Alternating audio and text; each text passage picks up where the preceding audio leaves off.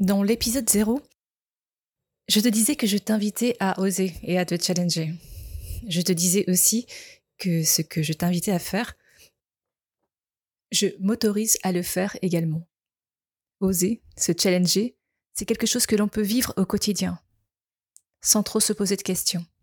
Juste poser le premier pas. Ça devient un axe qui permet de prendre confiance en soi. Je t'ai dit que je partagerais ce qui marche ou a marché pour moi. Et puis, mes chutes. Ce challenge coïncide avec un moment fort de ma vie. Un moment où la disparition d'un être, plein de vie, un musicien incroyable, m'a mise au défi de traverser cette période d'une façon différente. Comme je sais mieux faire avec le mouvement de la vie qu'avec euh, ce qui s'arrête, comme les émotions m'emplissent de toutes parts, la seule chose que je sais faire dans ces cas, c'est me mettre en action. Ce podcast est un hymne à l'action. Salut Cet épisode fait partie d'une série, ou plutôt d'un hors-série, spécial euh, J'envoie 2023. Un challenge du podcast qui se déroule tout au long du mois de janvier. Un jour, un thème, un podcast. Le thème d'aujourd'hui, c'est une rencontre marquante. Je vais partager avec toi une rencontre qui a marqué ma vie. Je te souhaite une belle rencontre et je te donne rendez-vous à la fin de cet épisode pour partager avec nous quelle rencontre a été marquante dans ta vie.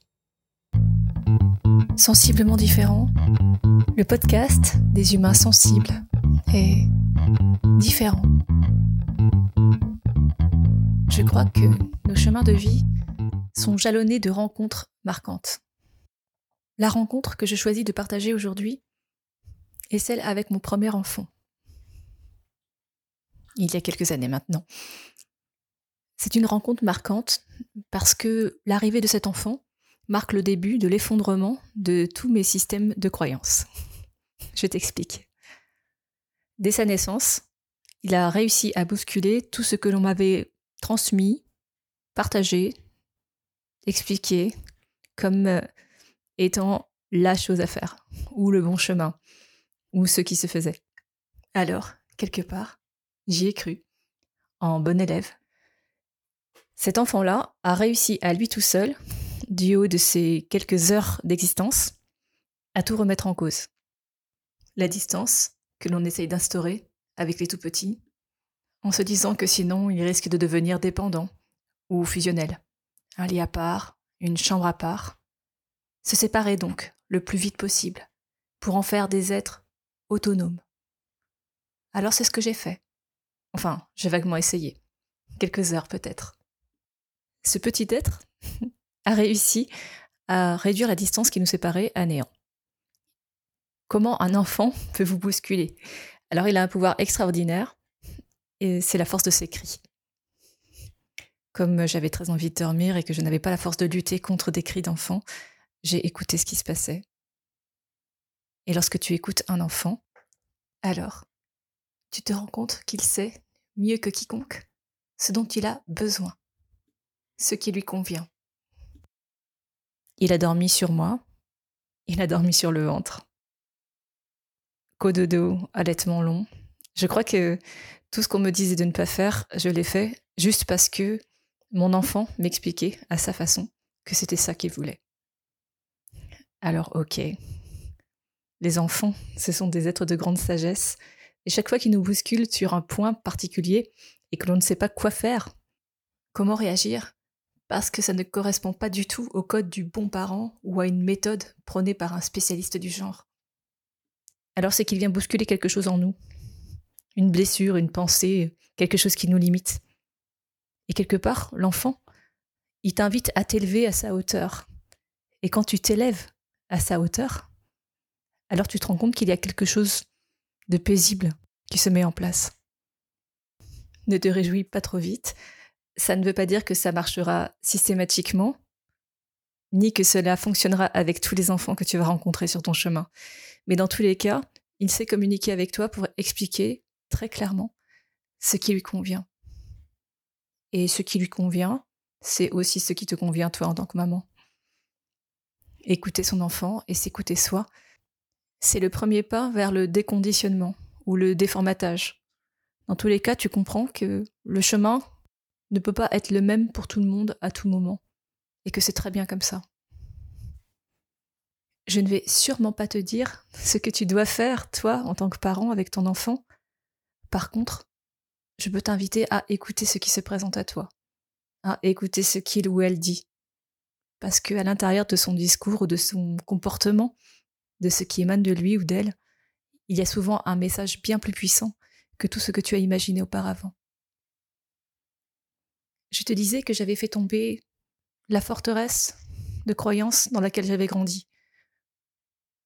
Cet édifice culturel, historique, familial, qui impose une forme de norme. Comme je n'avais pas trop d'exemples à m'apporter qui semblaient ressembler à ce que je souhaitais faire ou qui semblaient répondre à ce que lui souhaitait m'expliquer, je suis allée voir dans d'autres cultures quelle place on donnait à l'enfant et quelles relations on créait avec le tout petit. Ce qu'on lui donnait à manger, comment on le portait, comment on dormait, quelle place avait l'enfant finalement dans la famille et puis dans le village ou dans la communauté. C'est là que j'ai compris qu'à vouloir créer une distance trop tôt avec un enfant, c'est imaginer qu'un petit être qui n'est absolument pas fini, qui n'a aucune indépendance, peut être capable de gérer ses émotions, ses besoins tout seul. Les contraintes que nous impose la société dans laquelle nous vivons, les horaires, avoir une profession, avoir une place sociale, et finalement tout gérer seul dans une famille réduite à l'état de deux personnes, nous impose quelque part une sorte de code de conduite, avec des horaires, un nombre de repas, une quantité, quelque chose qui est tout le temps normé, calculé, pesé. Alors que la vie, ce n'est pas des calculs. La vie, c'est du mouvement.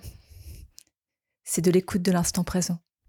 C'est de l'improvisation et de l'adaptation permanente. Dans d'autres endroits du globe, l'enfant a une place beaucoup plus proche de la mère dans sa petite enfance.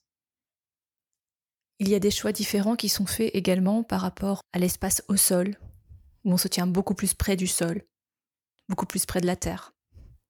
Le rapport à l'alimentation également. L'enfant est considéré avec un respect et une patience infinie. Cela m'a énormément nourri dans mon parcours de maman. Comme une difficulté ne vient jamais seule, ce même enfant m'a présenté d'autres obstacles. C'était une boule d'émotions infinie, des émotions extrêmement fortes dont je ne savais quoi faire. Et c'est lui qui m'a mis sur les pas de la kinésiologie. Je m'étais dit que aller voir un psychologue pour enfants, pour un enfant qui ne savait pas parler, ça devenait compliqué. La kinésiologie me permettait, dans le regard que j'avais sur euh, cette pratique, d'aborder le corps comme un vecteur de transmission de messages.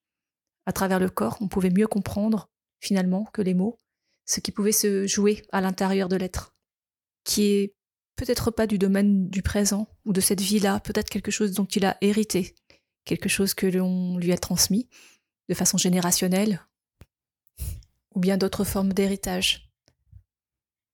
Dans tous les cas, à travers cette première expérience de la kinésiologie, j'ai compris que le corps était un formidable vecteur de mémoire, qui ne ment jamais, et aussi que ce qui ne s'exprime pas s'imprime. La kinésiologie m'a permis de mieux comprendre mon enfant, de pouvoir lui apporter des réponses, des apaisements, des libérations également. C'est un outil qui, après cela, ne m'a jamais quitté. À force d'en parler autour de moi, je l'ai expérimenté moi-même, et puis j'ai commencé à l'apprendre. C'est aussi parce que mon enfant ne rentrait pas parfaitement dans les cases, en tout cas dans celles qui sont décrites par l'éducation nationale à la française, que j'ai décidé de créer une école, une école alternative destinée à favoriser l'épanouissement de l'enfant, à le prendre tel qu'il est, et à surtout ne rien toucher de cet engouement naturel qu'il a d'apprendre.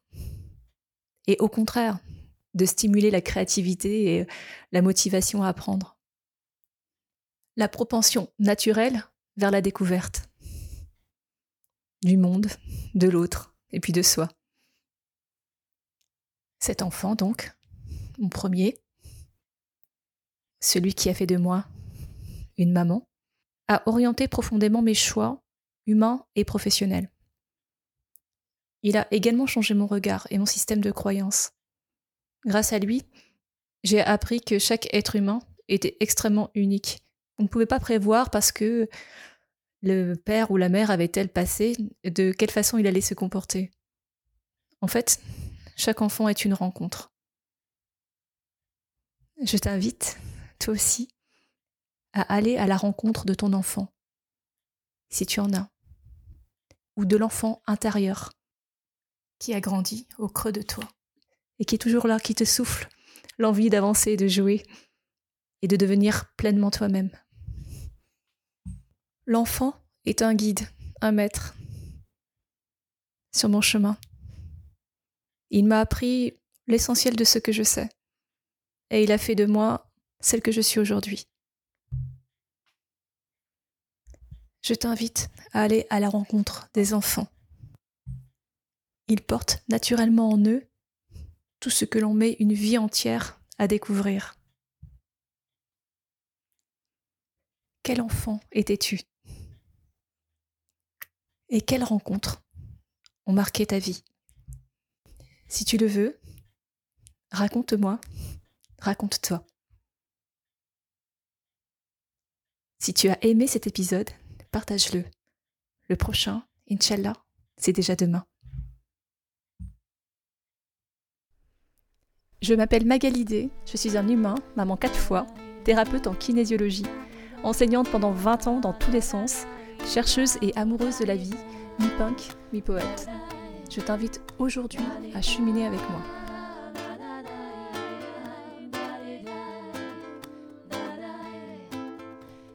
Abonne-toi à ce podcast que tu peux trouver sur toutes les plateformes pour ne rien manquer et participer à cette aventure extraordinaire, la tienne.